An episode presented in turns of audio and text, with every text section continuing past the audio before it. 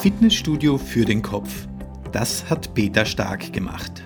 Heute mit einem Spezialgast. Denn am Ende, alle Zweifel, die ich hatte, die kamen nicht aus dem Inneren, ja. sondern sie wurden von außen nach innen getragen. Die Energie, die du verschwendest, die ja. Zweifel, die dir die anderen Pflanzen von dir zu halten, dann nimm diese Energie doch lieber und glaub an dich und erzähl's keinem. Ja. Weil das ist positive Energie. Da hast du, da, da, kriegst du die PS wirklich auf die Straße. Deswegen möchte ich allen Menschen Mut machen, die vielleicht gerade mhm. zuhören, dass in jedem unternehmerisches Handeln steckt. Es muss mhm. nur geweckt werden. Solange du nicht aufgibst, kannst du nicht scheitern.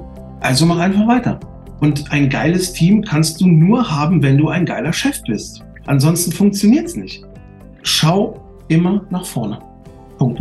Fitnessstudio für den Kopf. Das hat Peter Stark gemacht.